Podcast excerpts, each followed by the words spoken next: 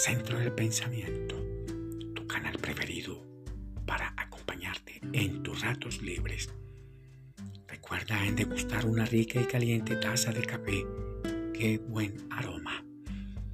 Bien, vamos a iniciar un tema muy importante que lleva como título Sepa, que significa sabiduría eterna, práctica y aplicada son instrucciones inteligentes para vivir fácil y mejor, aún con los desafíos que nos presenta esta existencia. Este es el primer episodio. Bienvenidos y bienvenidas. Qué bueno. La sabiduría eterna es un plan perfecto del el Creador. Es un concepto matemático los mismos pensamientos del Creador para diseñar la existencia cósmica y humana. Esa fórmula matemática. 0 más 1 igual a 1. O sea, nada más algo. Viene siendo igual a la creación, a nuestra existencia. El cosmos, con el mismo mundo de la acción, con nuestro mundo, ese mundo del deseo, ese mundo del ego, constituido con el 1% de pura energía física, pura materia. Es un mundo también real,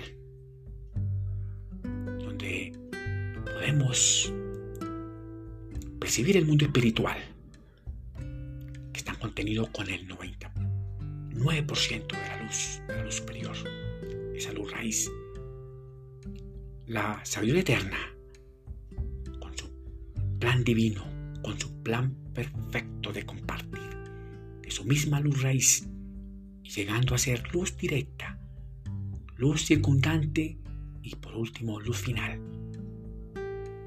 Esa luz final es la que se encuentra con nosotros en este plano físico.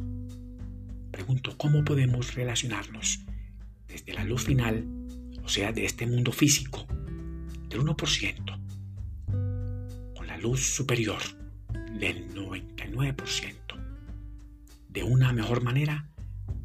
Por favor responde allá en tu lugar secreto, en silencio y en reflexión.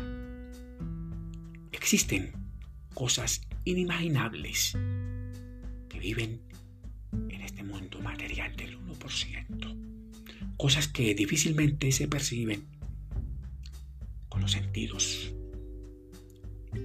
Esas cosas se ocultan y se comportan como onda de radio. Son fenómenos metafísicos conviviendo con el mismo ser humano en la oscuridad de nuestra existencia. Esa luz superior, ese agente mágico poderoso, con la cual el Creador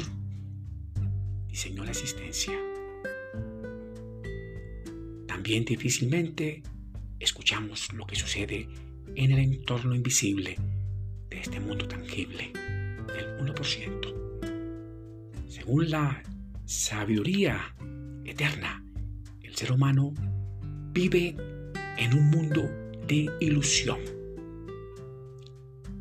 Así lo decían los filósofos hinduistas en antaño el mundo tangible es maya, o sea, mera ilusión.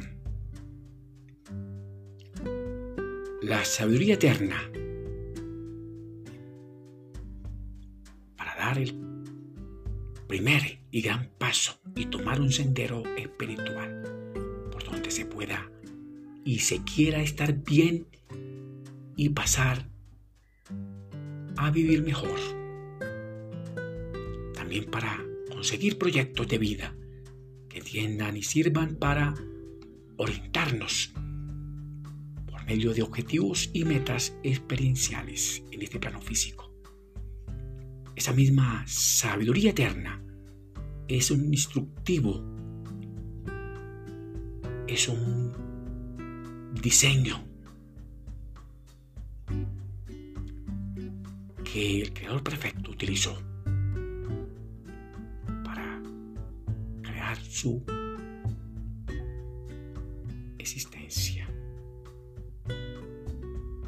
Con ella podemos alcanzar muchos éxitos, alcanzar metas, realizar proyectos espirituales, proyectos en el amor, la salud, la familia, en la amistad, también en lo social, cultural, laboral, también financiero y muchos más, entre otros.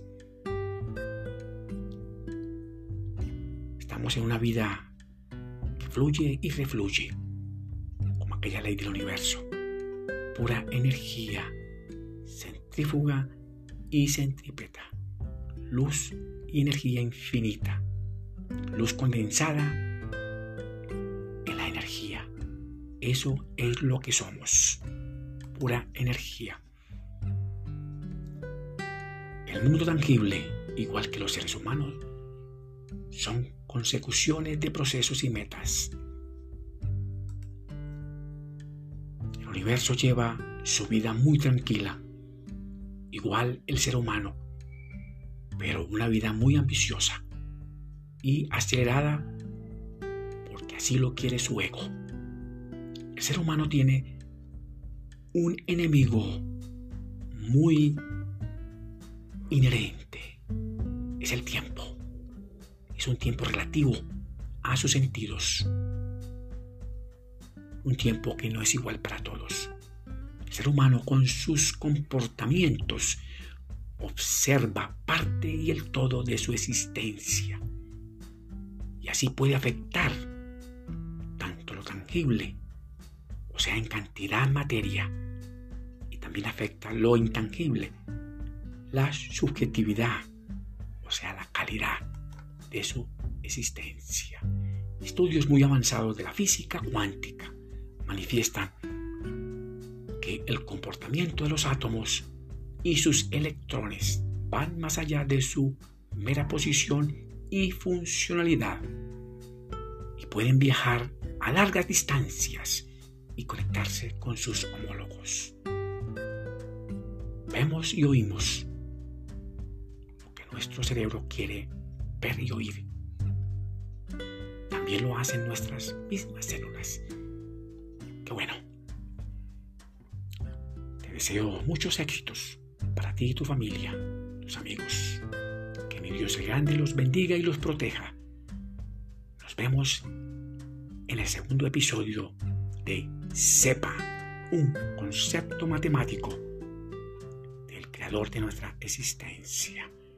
Recuerda, por favor, suscribirte, ir allá a YouTube, a Pitágoras Centro del Pensamiento. Qué bueno.